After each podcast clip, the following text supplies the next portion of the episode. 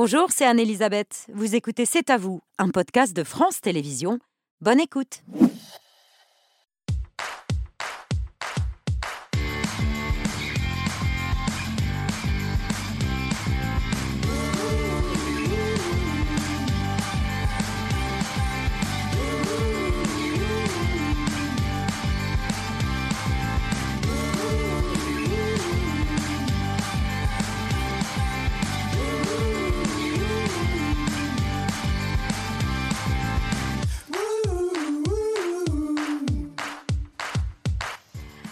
Bonsoir, bienvenue dans C'est à vous. Très heureuse de vous retrouver et de lancer avec un peu d'émotion. C'est toujours le cas euh, à chaque rentrée cette nouvelle saison. C'est la 15e de l'histoire de l'émission, la 13e de Patrick Cohen, la 13e aussi de notre chef mascotte Christian Duplessis, qu'on embrasse toujours fidèle au poste, la 10e de Pierre.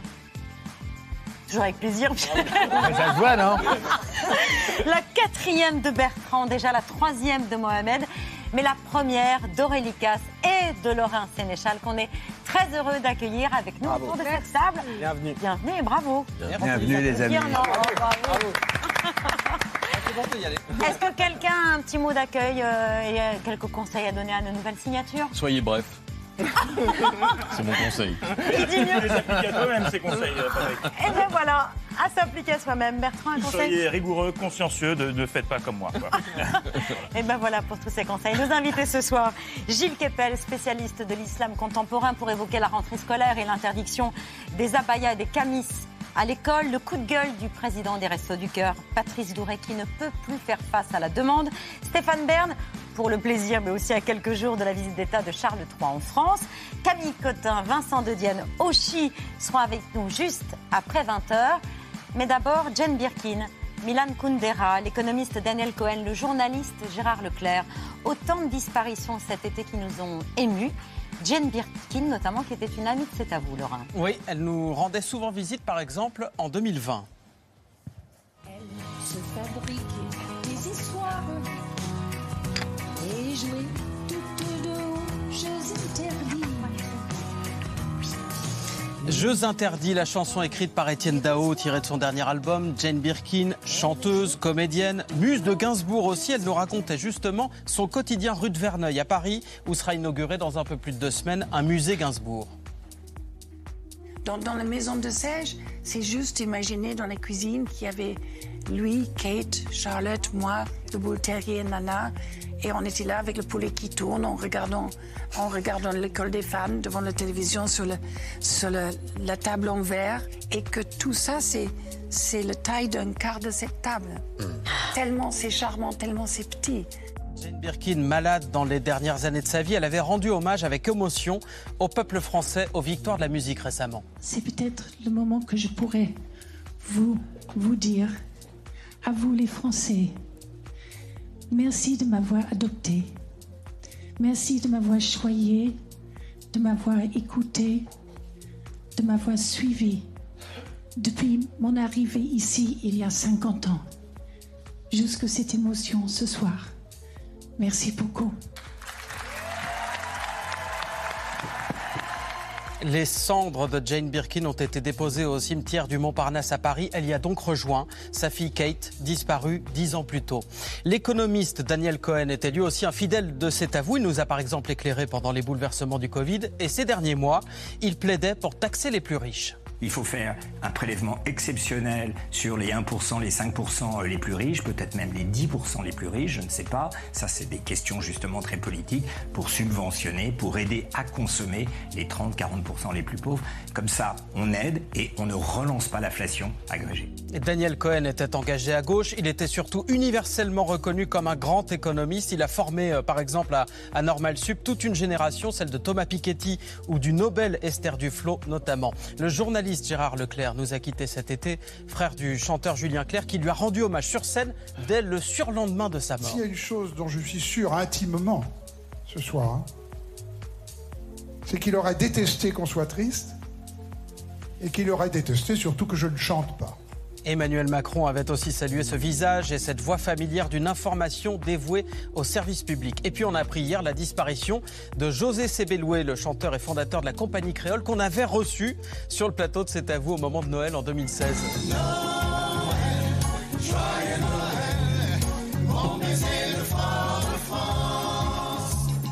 Voilà, la légèreté, le rire, l'érotisme, tiens, l'insoutenable légèreté de l'être même. Et voici Milan Kundera résumé en quelques mots.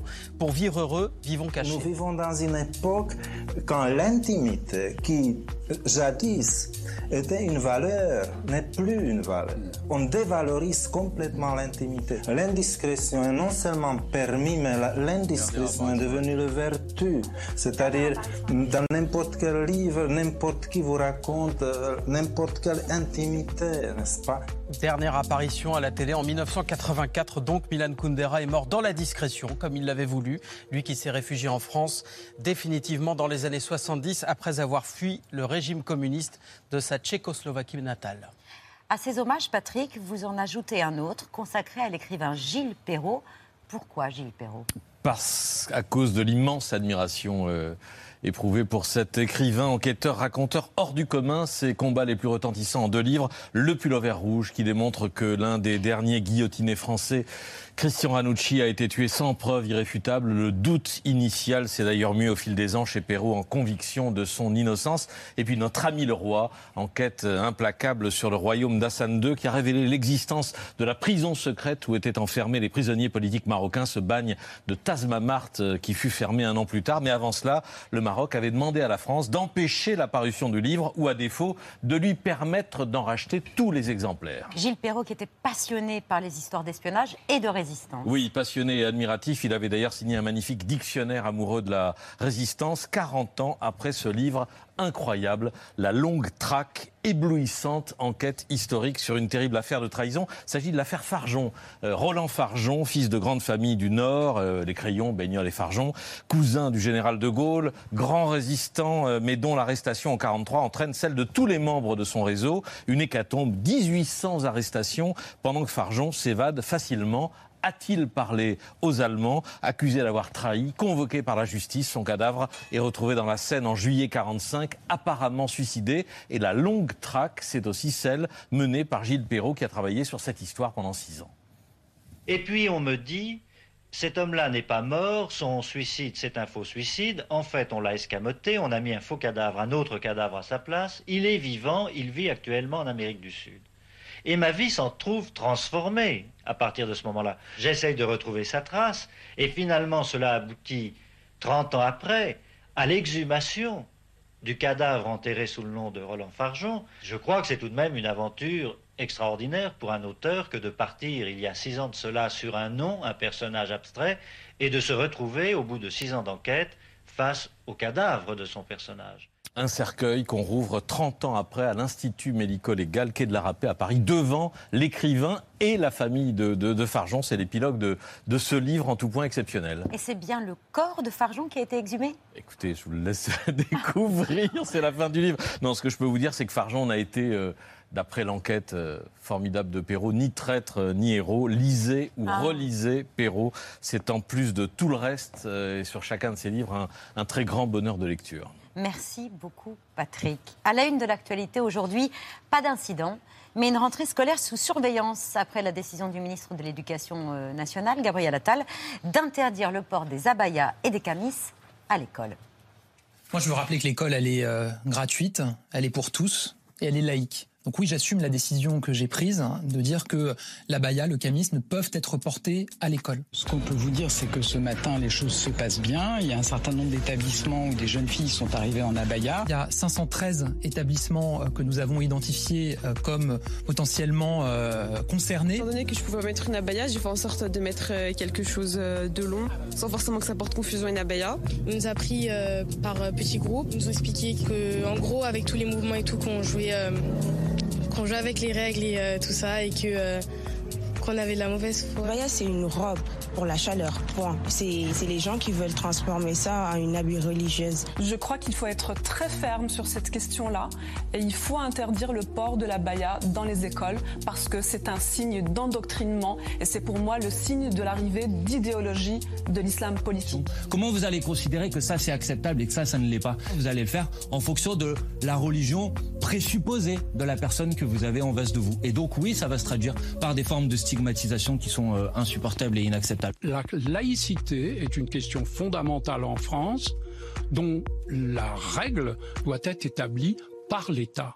Bonsoir Gilles Capel. Bonsoir. Politologue, professeur des universités. Merci d'avoir euh, accepté notre invitation. Vous avez été le premier à identifier et à étudier les mouvements islamistes. Ce sont quatre décennies de travail, de recherche et d'alerte dont vous faites le récit dans ce livre, Prophète en son pays, c'est à paraître mercredi, aux éditions de l'Observatoire.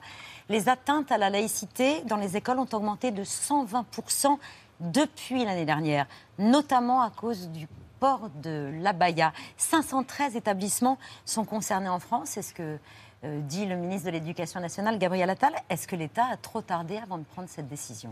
Écoutez, ça me rappelle euh, la situation il y a 20 ans. J'étais membre de la commission euh, Stasi. euh, qui s'était réunie à la demande de Jacques Chirac, euh, précisément en juillet 2003. Donc il y a 20 ans, à cette époque, on était en pleine délibération. Et à ce moment-là, c'était l'affaire du voile islamique dans les écoles qui était poussée par ce qu'on appelait à l'époque l'UOIF. Ça a changé de nom. C'était l'organisme proche des frères musulmans qui avait pour objectif de marquer le système euh, d'apparaître comme euh, un- quelque- une institution qui allait, une organisation qui allait instaurer un rapport de force avec l'État. Et euh, ça C'est durait exactement ce qui se passe maintenant oui, mais d'une autre, mais d'une autre manière, parce qu'il n'y a plus. le- le- Aujourd'hui, on a davantage un- une mouvance salafiste atmosphérique, si j'ose dire, à travers les réseaux sociaux. Ça n'existait pas du tout à l'époque. Et euh, l'objectif, justement, ça avait été, ça durait déjà depuis un certain temps, et ça pourrissait la vie des chefs d'établissement qui, au lieu de faire leur travail, passaient leur temps au tribunal administratif puis au Conseil d'État. Et finalement, euh, à travers la commission Stasi, ce qu'on a fait, c'est de recommander de, prohiber le port de signes religieux ostentatoires dans les, dans les écoles. Et à partir de là, euh, l'organisation qui était derrière, si vous voulez, a reculé parce que c'était compliqué dans la stratégie de transaction électorale. hein, on en reparlera parce que quand on voit euh, ce qui s'est passé avec l'invitation de Médine tout à l'heure, euh, l'autre jour, ça rappelle des souvenirs aussi de l'époque. Et euh, donc, il y a eu, après la loi de mars 2004, il y a eu des manifestations où il y avait des jeunes femmes voilées en tricolore, enfin, ça a tout suscité une chose, mais très peu de soutien à l'époque à gauche, qui était à l'époque laïque. Jean-Luc Mélenchon était un champion de laïcité extrême à ce moment-là. Et, puis ensuite, ça s'est calmé. Ensuite, il y a eu en 2010 euh, une nouvelle offensive qui était le port du niqab dans la rue. Et euh, c'était à l'époque de Nicolas Sarkozy. Et il y a eu ce lo- cette loi prohibant le port du voile en public. Mais je vous Ça interromps une seconde parce que logique, oui. vous allez poser la question tout à l'heure est-ce que c'est religieux ou pas? Je devine. bon. Mm. Vous savez, cet été, j'étais sur la côte d'Azur, euh, comme beaucoup de Français, et j'y ai vu des Saoudiennes en short et en euh, crop top, crop, ça s'appelle Crop top. Crop top. C'est qui laisse apparaître ça, le voilà. nombril. Voilà, c'est ça, qui se faisaient des selfies, etc. Et à côté, des euh, jeunes femmes probablement d'origine française, ou enfin avec des papiers français, quels qu'elles soient, en abaya, euh, en euh, voile sur la tête et avec le masque sanitaire sur le visage et des lunettes de soleil. Alors, ni les lunettes de soleil, ni le masque Covid, si vous voulez, ne sont des signes religieux euh, par essence, mais ils deviennent par destination, non pas des signes religieux, mais des signes de ce marquage que souhaitent aujourd'hui les salafistes dans la société française pour prendre en otage leurs euh, euh, coreligionnaires musulmans. Ça n'est pas du tout une expression de l'islam. Euh, on peut exprimer l'islam de mille autres manières qu'en portant une abaya. Ça veut dire que dans la logique des salafistes, il y aura d'autres provocations après l'interdiction de la baya C'est une histoire de rapport de force. Euh, c'est ce qu'on a vu lors de la commission Stasi. Il faut être très clair là-dessus. Euh, ce, sont des, en- ce sont des acteurs politiques euh, qui poussent à ça. Vous en vient d'entendre Monsieur Bompard, qu'on avait connu aussi plus laïque dans des temps reculés. Oui, parce que la France insoumise, elle, elle veut attaquer cette décision voilà, devant, devant le, Conseil d'État. D'abord, il faut passer par le tribunal administratif, sauf erreur. Et, euh, et donc, euh, euh, qui veut en faire un argument politique, puisque l'objectif, évidemment, on voit bien des trois partis qui ont signé le pacte de Médine, on en reparlera tout à l'heure, c'est d'essayer de se présenter comme le défenseur des musulmans, entre guillemets, en exacerbant les identités confessionnelles. Et ça, c'est une chose qui est, pour moi, qui suis aussi un vieux trotskiste, mais d'une branche, d'une secte hostile à celle de Jean-Luc Mélenchon à l'époque, euh, c'est une, renonciation complète à tout ce qui était les idéaux, universalistes de la gauche. Euh, les populations originaires de l'immigration, j'en fais partie moi aussi, comme beaucoup parmi à cette table, euh, ont toujours souhaité être parfaitement intégrées dans la société française. Et c'est le cas pour, je ne sais pas, 90% de nos compatriotes d'origine musulmane. Ce que font les salafistes, c'est tenter de prendre en otage celle-ci pour faire des marqueurs. Ça s'appelle en arabe el-wala ou al-bara'a, c'est-à-dire l'allégeance et le désaveu. On fait allégeance uniquement au dogme dans son expression la plus stricte. El-bara, ça veut dire on se désavoue d'avec, c'est le charabia des traductions. Euh, la loi française, on la refuse et on crée des systèmes d'enclave. Et je trouve euh, tout à fait stupéfiant que des gens qui se réclament de l'universalisme, encore il y a quelque temps, de l'universalisme dont était le porteur de la gauche, pour des raisons purement électorales, s'engagent dans cette chose-là. Je n'ai pas à le juger, mais euh, je l'observe et j'en suis, après 40 ans de métier, surpris. Il y a une piste avancée par Eric euh, Ciotti, euh, tester l'uniforme. C'est ce qu'il veut faire dans les collèges de son département. C'est d'ailleurs ce que veut faire aussi le président du conseil départemental des Bouches-du-Rhône. Et ce matin, Gabriel Attal a annoncé que des expérimentations pourraient avoir lieu rapidement. À chaque fois qu'on se déplace sur le terrain, on rencontre des élus euh, la communauté éducative de certains établissements qui souhaitent pouvoir expérimenter une tenue scolaire euh, unique. Euh, je ne suis pas certain que ça soit une solution miracle pour régler tous les problèmes, mais en tout cas, je pense que ça mérite d'être testé, expérimenté dans des établissements effectivement qui sont volontaires. Est-ce que l'uniforme, selon vous, ça pourrait être la solution ou n'est-ce qu'un gadget? La, la baya est déjà un uniforme. C'est ça qui me semble un peu curieux dans cette proposition. Alors on peut mettre un uniforme pour tout le monde au lieu d'avoir un uniforme spécifique, mais euh, euh, par exemple en Angleterre où il y a euh, l'uniforme, vous avez l'uniforme est adapté. Par exemple, les filles non musulmanes mettent une jupe au-dessus du genou et les autres ont le droit de le mettre jusqu'à la cheville. je ne suis pas trop sûr de cette question d'uniforme. Ça rappelle un peu l'école de grand, enfin de grand-papa, puisque même quelqu'un qui est vieux comme moi, même euh, Pierre Lescure, on doit être le même âge à peu près. Oui, donc euh, des vieillards euh, chenus. Ah. enfin, pardon, pas pour moi, hein, bien sûr. même nous, on n'était pas, on n'était pas, on aurait refusé qu'on nous mette en, uniforme à l'école. Enfin, je, après, je parle subjectivement. Hein.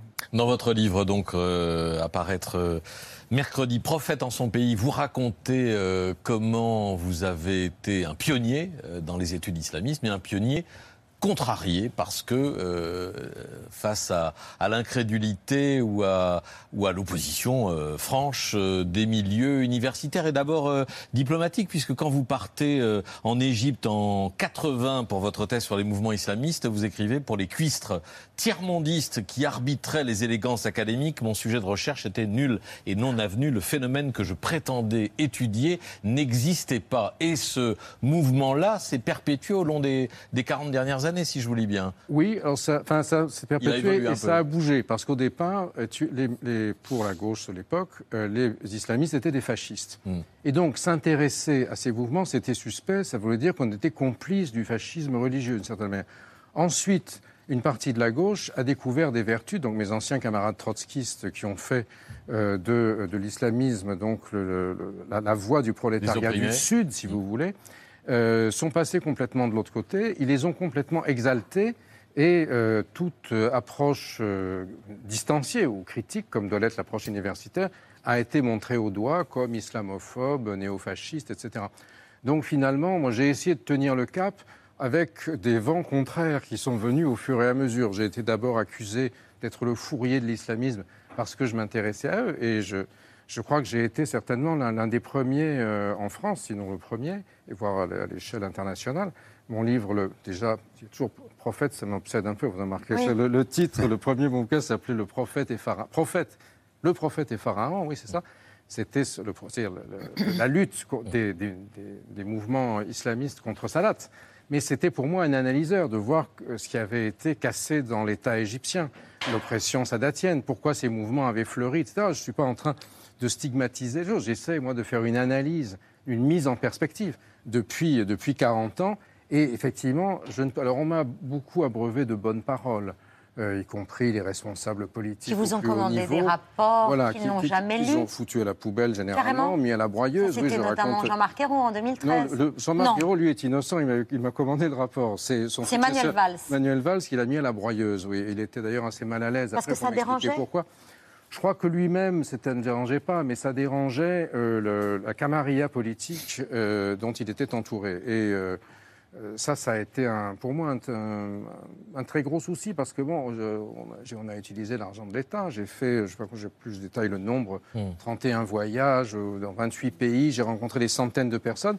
J'ai fait un rapport de 400 pages qui est allé directement à la broyeuse. Donc, si vous voulez, euh, c'est une mauvaise gestion des ressources et de l'intelligence, si je puis me- m'en m'en targuer, d'un universitaire. Vous voyez Et on le voit ça encore maintenant. euh, bon, je, le dernier rapport que j'ai fait pour le président de la République, cette fois-ci, on a réussi à le faire passer contre la cellule diplomatique de l'Élysée, etc. J'ai vu le président, c'est bien passé. Et puis, euh, après, il n'y a eu aucune suite. C'était un rapport sur la relation entre euh, la, stratégie des pays d'origine et la façon dont les choses se passaient dans les départements où il y avait des populations très importantes originaires de Turquie, de Tunisie, d'Algérie et euh, du Maroc respectivement. On aurait pu imaginer qu'au moment où on a été confronté aux émeutes qui ont suivi la mort du jeune Nahel, dans laquelle l'Algérie est intervenue euh, en termes très explicites, avec une mise en garde, on aurait euh, utilisé ce que j'ai fait. Ça a été visiblement complètement passé à la trappe. Donc il y a un côté qui est un peu... Bon, moi, je- ça- oui, ça, ça m'est égal personnellement, si vous voulez. Je suis là parmi vous, c'est ce qui me rend le plus heureux. Mais sinon, euh, pour les deniers publics et pour l'administration de l'État, ça me semble quand même euh, bizarre. Dans ce livre à paraître mercredi, vous racontez aussi, Gilles Kepel, comment au printemps 2022, vous apprenez que votre programme d'études de master Moyen-Orient-Méditerranée n'est plus proposé sur le site de l'École normale supérieure et qu'il allait être supprimé. Vous concluez dans le livre, désormais interdit d'enseignement, il ne restait plus qu'à tirer ma révérence. Vous avez une explication sur la suppression de ce cours? Alors vous ne citez pas exactement, qu'a publié cet Etche Homo pour, solde de tout compte. Il y a une référence nietzschéenne, Ah, humoristique, si vous voulez. Oui, euh, je pense qu'aujourd'hui, l'université. Ça, ce qui m'a beaucoup choqué, c'est que personne m'en a même prévenu, si vous voulez. C'est les étudiants qui m'ont dit Monsieur, on a des copains qui veulent s'inscrire. Et, et il n'est plus, il a disparu du site. Donc j'ai trouvé ça quand même. euh, euh, préoccupant. Bon, euh, j'ai une explication que j'avance dans le livre, on pourra en Ouais. parler tout à l'heure si vous le souhaitez. Maintenant. Mais euh, il me semble que euh, malheureusement, ça traduit le fait que euh, le type d'analyse que je fais, qui est basé sur les sources, sur l'analyse de la langue arabe aussi, euh, est aujourd'hui évacué au profit de, de théories fumeuses sur ce qu'est le Global South, parce que tout ça se fait en anglais aujourd'hui. C'est très frappant, c'est toute cette détestation de la France, pays des Lumières, qui ont engendré le colonialisme, les crimes du colonialisme, etc. Tout ça est fait dans, la langue de l'impérialisme américain, comme on disait quand, j'étais jeune, qui vient des campus nord-américains et comprend, euh, sans doute, même, même d'ailleurs, euh, de titre son, euh, sa fameuse chanson qui paraît juste la semaine qui précède l'attentat de Charlie Hebdo, le 1er janvier 2005, Don't Like, avec on va crucifier les laïcards comme à Golgotha, scier l'arbre de la liberté avant de le mettre en terre. J'ai vu que Madame Tondelier, qui est écologiste, Parce invitait quelqu'un qui voulait scier, les arbres. Donc il faut, je ne comprends pas très bien qu'est-ce que c'est que cette Oui, c'est le rapport Médine enfin, qui était invité aux universités d'été. Oui, bah oui, mais il des est- tout le monde- le connaît, Voilà, oui, je pense, pour, pour le préciser. Merci beaucoup, Gilles Kepel. Prophète en son pays, c'est apparaître mercredi aux éditions de l'Observatoire. Vous voulez bien rester avec nous Mais avec plaisir. Merci beaucoup pour commenter le reste de l'actualité. Alors, je vais parler français. En français, on dirait reculer pour mieux sauter. En anglais, c'est plus élégant. On dit que la patience est une vertu. Charles III avait renoncé à sa visite d'État en France au printemps dernier, mais il a été aussi patient que vertueux. Sa visite aura finalement lieu du 20 au 22 septembre prochain, Aurélie. Oui, ça devait être l'événement en mars dernier. Pour sa première visite d'État, le roi Charles III avait choisi euh, la France. C'était lourd de sens. La réconciliation après euh, le Brexit et aussi euh, en grande pompe, puisqu'un banquet royal était prévu au château de Versailles, de quoi s'attirer les foudres et l'ironie de ceux qui manifestaient contre la réforme des retraites depuis le mois de janvier. L'accueillir avec une bonne vieille grève générale. Comme ça, il connaîtra une partie de notre histoire. Écoutez, monsieur le roi, on n'a rien contre vous. Vous êtes le roi des Anglais, c'est votre affaire. Mais nous autres, Versailles, ça va quoi Moi, j'ai rien contre le roi Charles III. Je lui dirais juste, venez plus tard parce que ça risque d'être mouvementé. Une visite prévue euh, au milieu des manifs et des 10 000 tonnes de déchets qui jonchaient les rues de la capitale, euh, conséquence de la grève des éboueurs. Imaginez un monarque trônant en haut d'une montagne de détritus, ça a agacé les sujets de Sa Majesté. Certainly not a sight fit for a king uh, here on the streets of Paris at the moment, not what the French would want for his first royal visit as monarch. And there is some concern that protesters may try and block certain aspects of this royal visit that starts on Sunday. Et ça ne s'est pas arrangé. On est passé des poubelles dans les rues aux poubelles qui brûlent. D'ailleurs, à Bordeaux, où le roi était attendu, euh, la porte de l'hôtel de ville a été euh, incendiée 48 heures avant le jour J. Emmanuel Macron n'a plus le choix. Il annule à contre-cœur. Je pense que nous ne serions pas sérieux et nous manquerions d'un certain bon sens à proposer à Sa Majesté le roi et à la reine consort de venir faire une visite d'État au milieu des manifestations. Donc il faut organiser ça quand le calme sera revenu. Finalement, séance de rattrapage. Ce sera du 20 au 22 septembre euh, en France, dans deux semaines.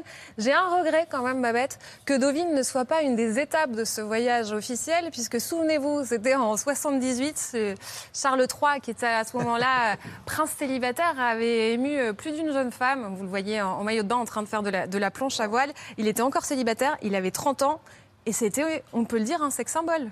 Bonsoir Stéphane Bern. Non mais comme Le par symbole, le mot sex symbole et Et vous sans apparaissez. apparaît. Charles III, Charles III, sex symbole, c'est le combo parfait pour faire apparaître Stéphane Bern. Euh, on est ravis que vous ayez accepté Merci. notre invitation à l'occasion de La Reine qui aimait la France que vous signez aux éditions Plomb. L'histoire des très nombreuses visites officielles et privées d'Elisabeth II dans notre pays. Euh, vous vous souvenez de ces photos en 78 Non, absolument Ah pas. oui. Mais Il y a Corélie qui s'en souvenait, Oui, hein. oui, oui. Elle faisait partie des jeunes filles. euh, Elle était trop jeune. Non mais il est était quand même magnifique là. Il était pas mal, euh, un sportif en tout cas. On il voit plus dans l'eau que sur sa planche, là. hein. Oui. Euh, Il y a un rapport évidemment entre Elisabeth II qui avait accordé à la France sa première visite d'État, c'était en 1900. 48. Ah bon, j'ai 57 moi. sur Non, René 57 visites d'État comme reine, mais elle était venue comme princesse héritière et elle s'en souvenait. Parce que 48, elle avait, c'est sa première visite et elle dit j'ai été éblouie par les Français, euh, j'ai- et les Français sont si gentils. Elle avait dit à John Colville à ce moment-là, je comprends pas, ils ont tué un roi et moi ils m'adorent. et, et- et- Et, c'est pour ça que Charles III voulait accorder sa première Oui. visite d'État à la France pour perpétuer un peu la tradition. euh, Il y a ça, et aussi parce que je crois que le président de la République lui avait demandé de réserver sa première visite à la France. Ah. Euh, ils s'entendaient plutôt bien. Euh, ils s'étaient vus pour euh, un sommet à Glasgow. Et puis, ils s'étaient revus pour les 80 ans de l'appel du, du général de Gaulle, l'appel euh, du 18 juin. Et il avait obtenu, après, le après la, mort de la reine, que la première visite soit en France. Malheureusement, ça a été l'Allemagne. Ça en dit long sur ce qui se passe en Europe. Et donc, euh, le, roi revient pour l'anniversaire de- le premier anniversaire de son règne. Il commencera sa visite à Paris avant d'aller à Bordeaux. C'est incontournable Paris, mais c'est aussi le lieu de souvenirs particulièrement douloureux. Oui, j'imagine pour lui, ça doit être quelque chose de, de- de- de terrible. D'abord, euh, imaginez, il était dans cette situation, il était divorcé de, son- la princesse de Galles, et c'est lui qui était revenu chercher le corps de son ex-épouse, euh, qui était morte avec son amant de Di Al-Fayed en, en 1997. Donc il y a beaucoup de souvenirs, mais c'est un, un homme qui a fait plus de 70 visites en France. Il venait tout le temps. Je me souviens une fois, il était venu pour promouvoir les produits anglais. Je lui avais dit que j'avais goûté à peu près tout. Il me dit Oh, je suis heureux de voir que vous avez survécu et, et avec son humour britannique. Une autre fois, on était à l'UNESCO et puis je devais le présenter. Et à ce moment-là, il y a eu un, la lumière s'est éteinte, il n'y avait plus son, plus rien. Et il s'est tourné vers moi et il m'a dit Vous croyez qu'il va encore dire que c'est de ma faute? Parce que comme tout le monde lui mettait tout sur le dos. Non, je crois qu'il aime la France, lui aussi. Peut-être, il parle, alors, il parle très bien le français, moins bien que sa mère, Ah oui. mais, mais sa mère aimait vraiment la France, elle aimait les Français, elle, elle, elle aimait notre pays, et c'est ce que j'ai voulu raconter. Euh, il s'entend bien avec Emmanuel Macron parce que c'était pas forcément le chouchou de la reine Elisabeth II, Emmanuel Macron. Elle le trouvait sympathique, mais c'était pas son préféré. Non, son préféré, c'était François Mitterrand. Franchement, in- indubitablement, le, président qu'elle a Alors, le général de Gaulle, elle l'aimait parce que c'était c'était l'homme qui parlait à son père, Georges VI. C'était l'homme du 18 juin, celui qui a résisté depuis Londres. Elle est allée à l'inauguration de Carlton House où il y avait vraiment le mémorial pour euh, le général de Gaulle. Mais, comment dire, il l'impressionnait. Et de sa haute stature. Et puis, il disait pas que des choses sympathiques sur les Anglais, ni sur son mentor, qui était Sir Winston Churchill. En revanche, François Mitterrand, avec qui elle cousinait, à la 32e euh, génération, hein, grâce à Éléonore euh, Démier d'Olbreuse au XVIIIe siècle. Oh là là eh là bien, là. euh, et elle l'avait adoré parce qu'il était respectueux, il était, il était onctueux, il, il s'occupait bien d'elle. Euh, ils avaient pris le TGV ensemble. Parce que Ils ont inauguré le tunnel sous la Manche ils, ensemble. ils ont inauguré le tunnel sous la Manche. Elle aimait bien prendre le TGV avec François Mitterrand. Ah, Exactement. Et puis ensuite, la visite d'État. Et je vais vous raconter une anecdote qui est Oui. fascinante. En 1992, le président de la République, François Mitterrand, me fait venir à l'Élysée et on m'explique avec tout le staff, comme ça, il y avait une réunion. Ben voilà, la reine va venir en 92, euh, cette année. Il faut que vous fassiez le maximum pour qu'il y ait le maximum de monde sur les Champs-Élysées. Donc on va vous donner le programme. On va et donc j'ai pu faire un pré-papier, si vous voulez, pour expliquer tout ce qui allait se passer. Parce qu'il voulait qu'il y ait du monde sur les Champs-Élysées pour chauffeur de l'acclamer. salle de Oui, un chauffeur de salle quoi. de visite d'État, quoi. Et, et il avait sorti la Maybach, pas une voiture française, bon, enfin bon, la Maybach présidentielle avec le, le toit découvert pour qu'on puisse la voir. Et je me souviens euh, avoir été, avoir suivi la visite, l'avoir vu en audience. C'était assez sympathique. Et François Mitterrand l'adorait vraiment.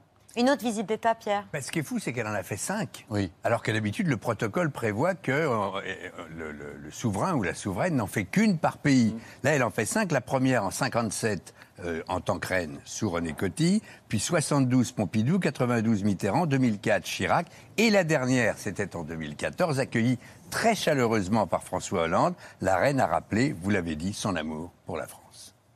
Première rencontre avec François Hollande, tout sourire, pour une cérémonie autour de la tombe du soldat inconnu, au son de l'hymne britannique, God Save the Queen. Je trouve ça extraordinaire de voir la reine passer avec François Hollande.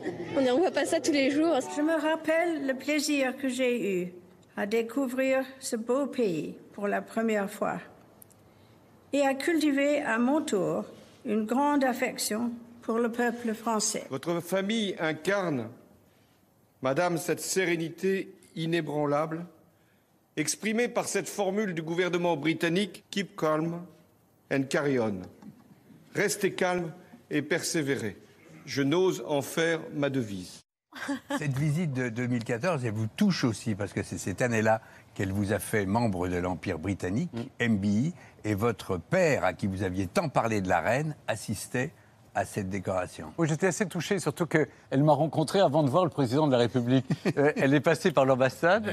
Et, non, mais, et, et c'était- Ah ouais. et puis c'est vrai que ce qui est très civilisé avec les Anglais, c'est quand on vous décore, il y avait six personnes. Il y avait Bob Maloubier aussi, vous savez, le, le- qui avait fait partie des services secrets britanniques pour, euh, pour, euh, pour infiltrer la France pendant la guerre. Eh bien, on était six, et elle crée un système autour de vous, si bien euh, avec une joueuse de harpe derrière, pour que personne ne puisse entendre ce qu'elle vous dit. Ah. Et mon père lui dit, écoutez, j'entends parler de vous depuis que mon fils est, est- est petit, il ne parle que de vous. Ah. Je suis très content de pouvoir enfin vous rencontrer. Et elle a répondu cette chose merveilleuse. Elle me dit, je ne comprends pas pourquoi il y a autant de monde chaque fois que je viens en France. Et c'est vrai qu'il y avait une foule rue du Faubourg Saint-Honoré, euh. une ferveur populaire. Je ne sais pas si ce sera la même Pour pour, le roi Charles. Charles, Bah. mais, mais, mais euh, en tout cas, la, la reine suscitait vraiment une, une, une émotion chez les gens. Elle s'est promenée rue Montorgueil, elle est allée au marché aux fleurs. Et là, euh, elle- malheureusement, euh, tout le monde veut lui rendre hommage. Il y a même un, un aérodrome, j'ai vu, à- au Touquet, qui va porter son nom. Le, le roi, en tout cas, est, est moins populaire que sa mère. On le voit dans les sondages. euh, même s'il monte dans les sondages, il est à 55% euh, aujourd'hui, alors qu'il était à 44% euh, il y a un an. L'autre défi pour lui, c'était d'installer à, à ses côtés euh, une reine. hein. On sait que Camilla a longtemps été la femme la plus détestée du Royaume-Uni. Elle multiplie les engagements euh, caritatifs et aujourd'hui, euh, elle s'est lancée dans une grande cause, rendre les livres accessibles à tous en créant un club de lecture. Hello and welcome to my reading room. There's every kind of emotion that the humans experience is in a book? Every time I read, uh, I read a poem by her, I just, I want to cry. Human beings have always needed the connection of literature. Its wisdom as well as its sheer escapism.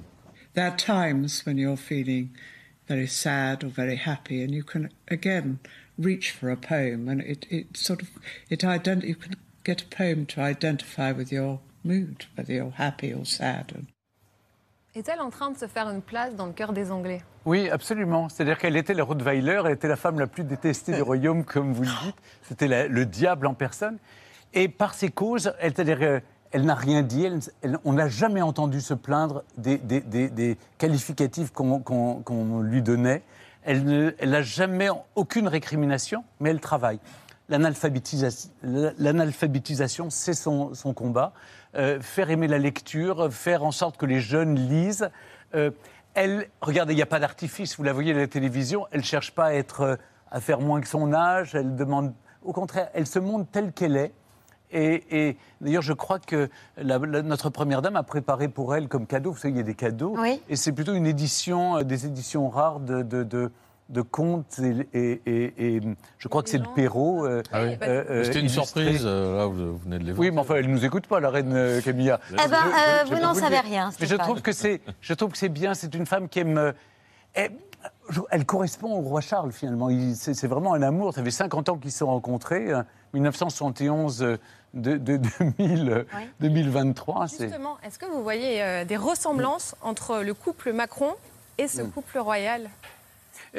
La ressemblance, c'est de faire triompher l'amour d'une manière euh, contre les préjugés des uns et des autres.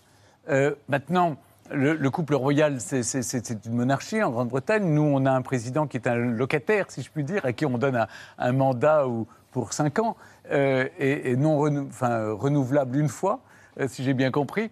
Et donc, euh, voilà, on- toute comparaison n'est pas raison. Mais en tout cas, il y a une chose que j'ai remarquée, c'est ce qui les unit entre eux est aussi fort. C'est-à-dire, lui ne serait pas le roi qu'il est sans Camilla. Est-ce que le prince Charles et Camilla auront le droit d'acheter euh, des tickets pour le loto du patrimoine? Écoutez, j'espère. Je, je vais, je, vais, mais je, vais parce leur, que- je vais leur envoyer le livre et puis euh, un lot de Parce tickets. qu'à de- partir d'aujourd'hui, on peut... voilà, nous l'avons annoncé aujourd'hui avec la, la ministre de la Culture, Rima Abdul Malak, dans, dans l'heure. On, a, on a annoncé les 100 sites du maillage territorial qui allaient bénéficier de la manne providentielle du loto du patrimoine. Et, Ce serait sympa qu'ils achètent et euh, ça serait un bien, les tickets tickets, à non 15. Mais il y a, sinon, il y a 7 tirages, le loto spécial.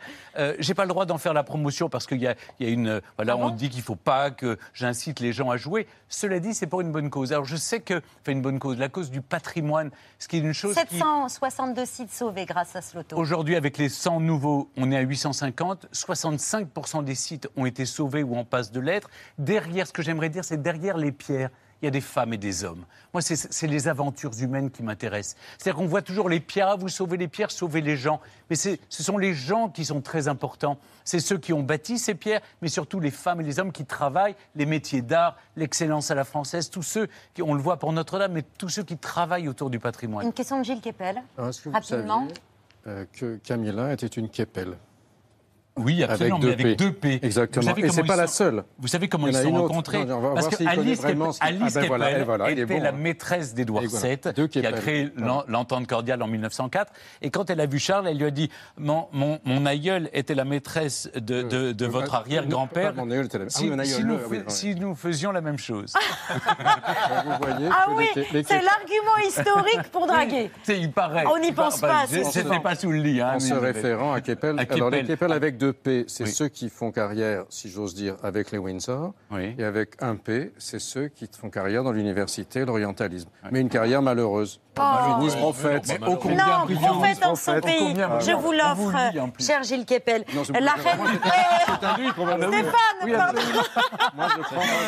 Alors, mission patrimoine, Oui, en avec de la liste. Oui, mon Patrick, on a dit qu'on était C'est- solidaires Ça cette rentrait année. les classes, il faut, lui- faut lui pardonner. Merci. Heureusement que vous êtes là, Stéphane. Oui. La reine qui aimait la France, c'est disponible depuis le 31 août aux éditions Plomb. Ah, le loto du patrimoine, enfin, on achète ses tickets. Ils sont en vente depuis aujourd'hui. Et puis le monument préféré des Français, c'est le 13 septembre sur France 3, 21h10. Historiquement vôtre, c'est tous les jours du lundi au vendredi sur Europe 1 de 15h à 16h. J'ai rien oublié? C'est super. J'ai rien à dire, moi. Vous restez avec nous Je- si vous voulez, j'ai- j'aime tellement cette émission. Ben, euh, Vous n'avez pas le choix. C'est l'heure de la story de Mohamed.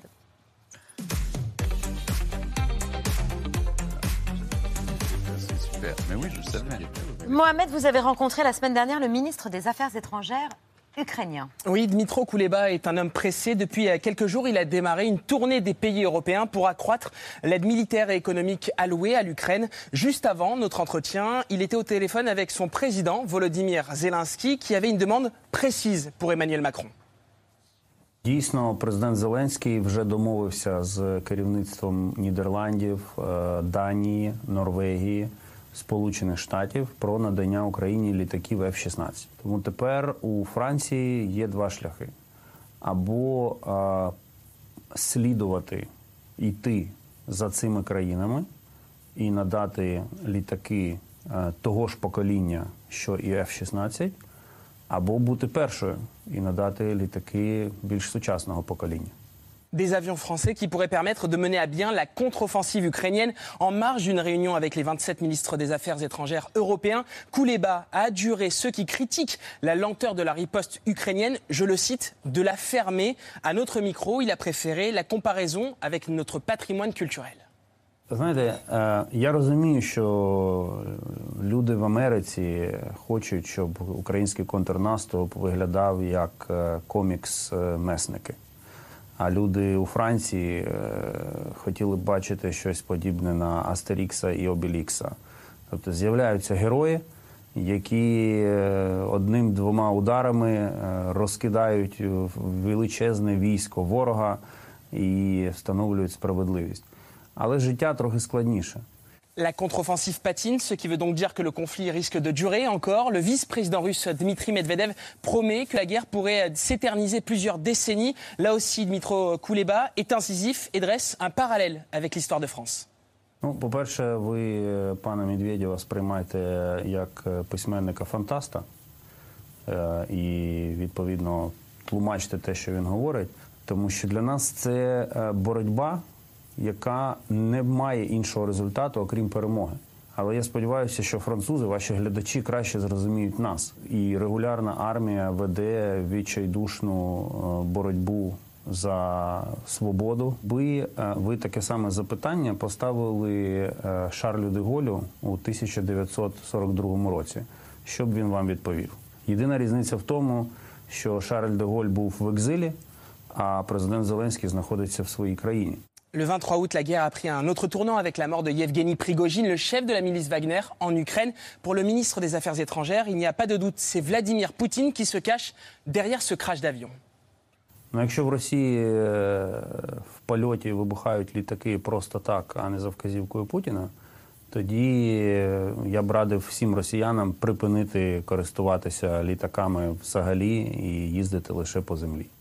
Все керівництво Вагнера було знищене. А, Я думаю, що це вбивство дуже чіткий сигнал всім, хто ще має ілюзії щодо переговорів з Путіним. І це урок для всіх. Quelques jours avant sa mort, Yevgeny Prigogine avait annoncé sa candidature à l'élection euh, présidentielle ukrainienne qui doit se tenir au printemps 2024. La propagande russe jure que Volodymyr Zelensky veut conserver le pouvoir de manière autoritaire, une fake news que dément le ministre des Affaires étrangères euh, ukrainien. Проблема не в тому, виграє президент Зеленський наступні вибори чи не виграє. Я на 100% впевнений, що він їх виграє у найпрозоріший і найдемократичніший. Питання в іншому. Відповідно до нашого законодавства не можна проводити вибори в умовах воєнного часу. У нас е, мільйони е, громадян е, за кордоном, яким треба дати право проголосувати. Щоб весь Париж, наприклад, не стояв, е, не був заблокований чергою українців, які е, стоятимуть е, перед е, посольством, щоб проголосувати. Є проблема грошей. Тому всі ці проблеми мають ви- бути вирішені для того, щоб провести вибори. En cas d'élection en 2024, 7 millions d'Ukrainiens vivant à l'étranger seraient appelés euh, aux urnes et Volodymyr Zelensky a demandé 5 milliards de dollars à la communauté internationale pour assurer l'organisation de cette élection. Merci Mohamed. C'est l'heure du 5 sur 5 de Laurent Sénéchal.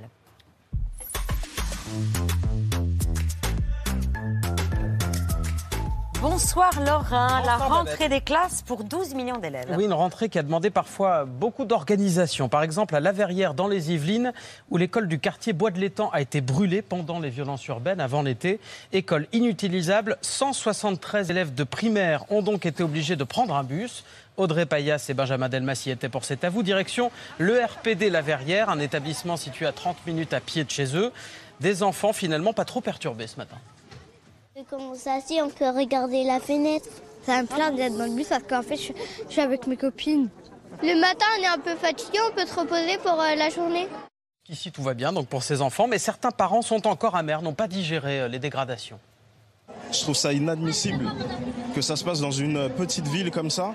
Et ça, et ça demande une organisation pour les parents par la suite. Voilà, je comprends pas cette jeunesse, je comprends pas euh, pourquoi ils font des choses comme ça.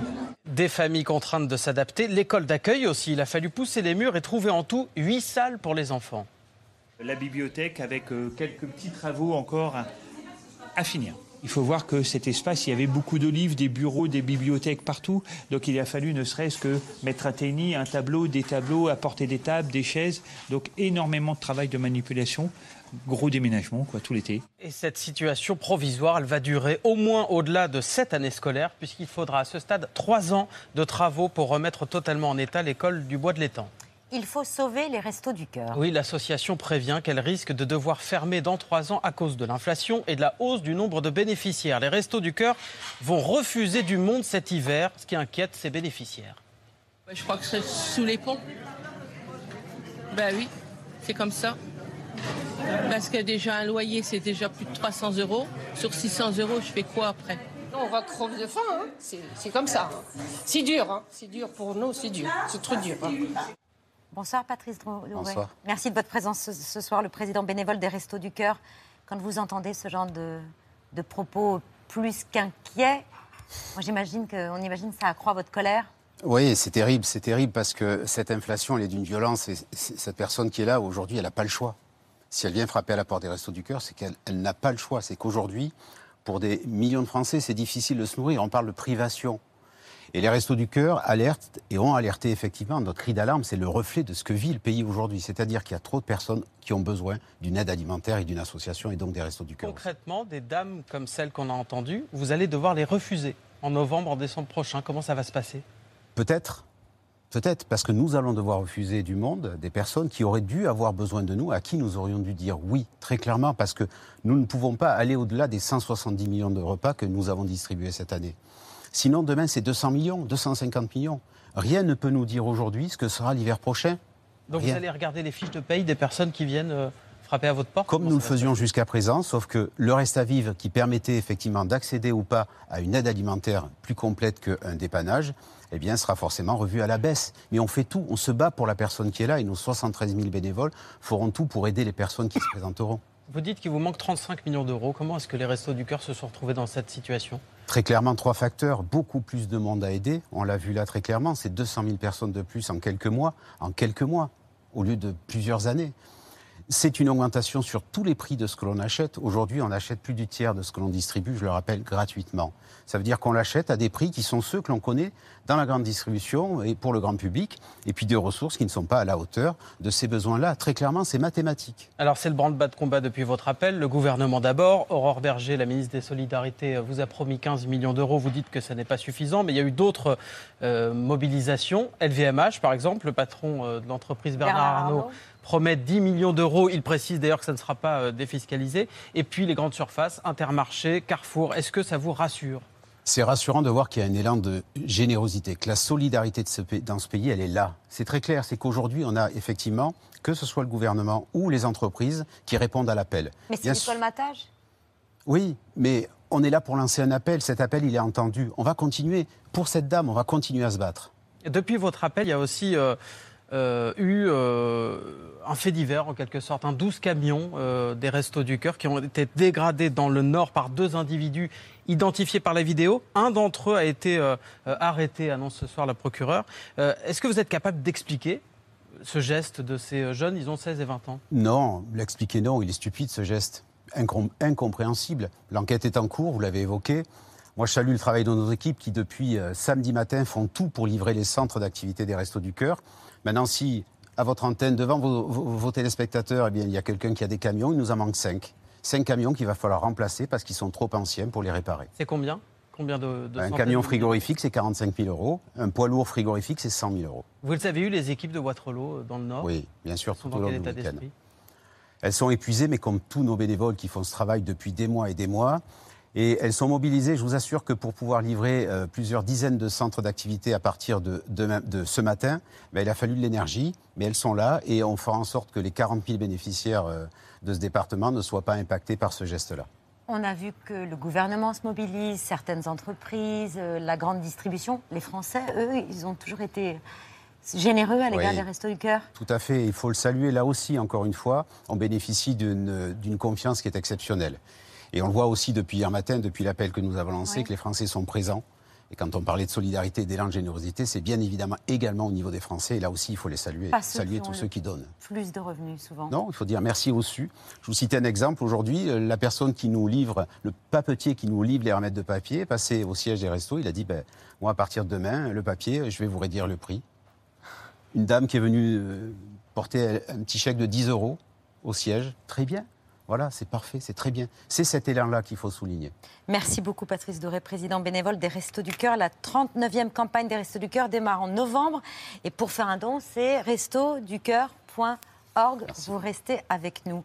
Mathieu Kassovitz, toujours hospitalisé. Oui, après son grave accident de moto euh, hier sur le, circuit- le circuit de l'Inas Montlhéry en Essonne, où il effectue un stage de perfectionnement, il n'est pas en danger de mort, mais son état de santé est quand même préoccupant. Il a d'ailleurs été plongé dans un coma artificiel. En fait, c'est surtout pour soulager euh, ses douleurs. Il souffre de blessures sérieuses à une cheville, au bassin. L'acteur du Bureau des légendes a 56 ans. Son nouveau film Vision avec Diane Kruger sort en salle après-demain. La polémique pour les Bleus à 4 jours du mondial de rugby en France. Oui, fallait-il sélectionner Bastien Chalureau, condamné en 2020 pour violence commise, je cite, en raison de la race de la victime? En l'occurrence, l'ancien rugbyman Yannick Larguet, tabassé par Bastien Chalureau en janvier 2020 à Toulouse après une soirée arrosée. Le joueur des Bleus reconnaît cette agression mais conteste le caractère raciste. Vous l'entendrez dans un instant. Il a fait appel, il est donc présumé innocent. Et c'est ce que retient le président Emmanuel Macron qui était tout à l'heure auprès du sélectionneur Fabien Galtier. Bon. C'était même pas moi en plus. Hier, Bastien, il ce soir. Ils ont dit soit lui-même, soit Corridor, Corridor de la Ouais. Et Bastien Chalureau s'est donc euh, exprimé comme promis.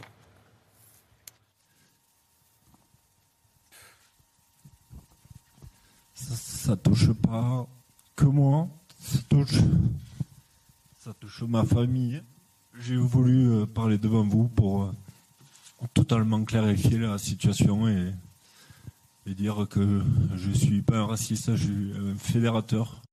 Bastien Chalureau, euh, qui a donc versé quelques larmes. Cette affaire, en tout cas, elle embarrasse jusqu'à l'ancien capitaine des Bleus, Thierry Dussautoir. Il a dit au Canal Rugby Club, il est gêné parce qu'il est ami avec la victime. Thierry Dussautoir dit avoir toujours eu un problème avec la présence de Bastien Chalureau en équipe de France. Je vous rappelle le premier match du mondial chez nous, en France, censé être une grande fête, c'est vendredi.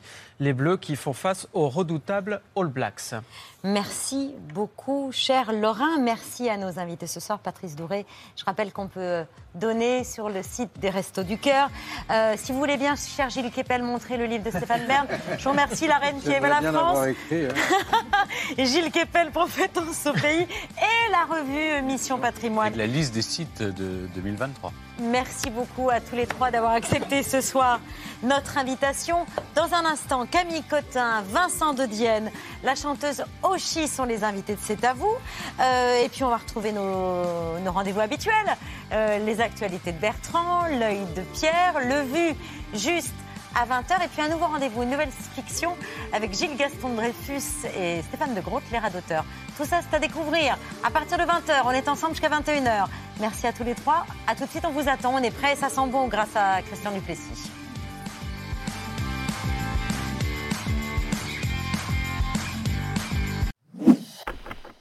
Merci d'avoir écouté ce podcast de France Télévisions. Pour ne rien rater de C'est à vous en audio, vous pouvez vous abonner à tous nos podcasts sur votre plateforme d'écoute favorite dans la rubrique C'est à vous et en vidéo, le replay bien sûr, c'est sur France.tv. À très vite.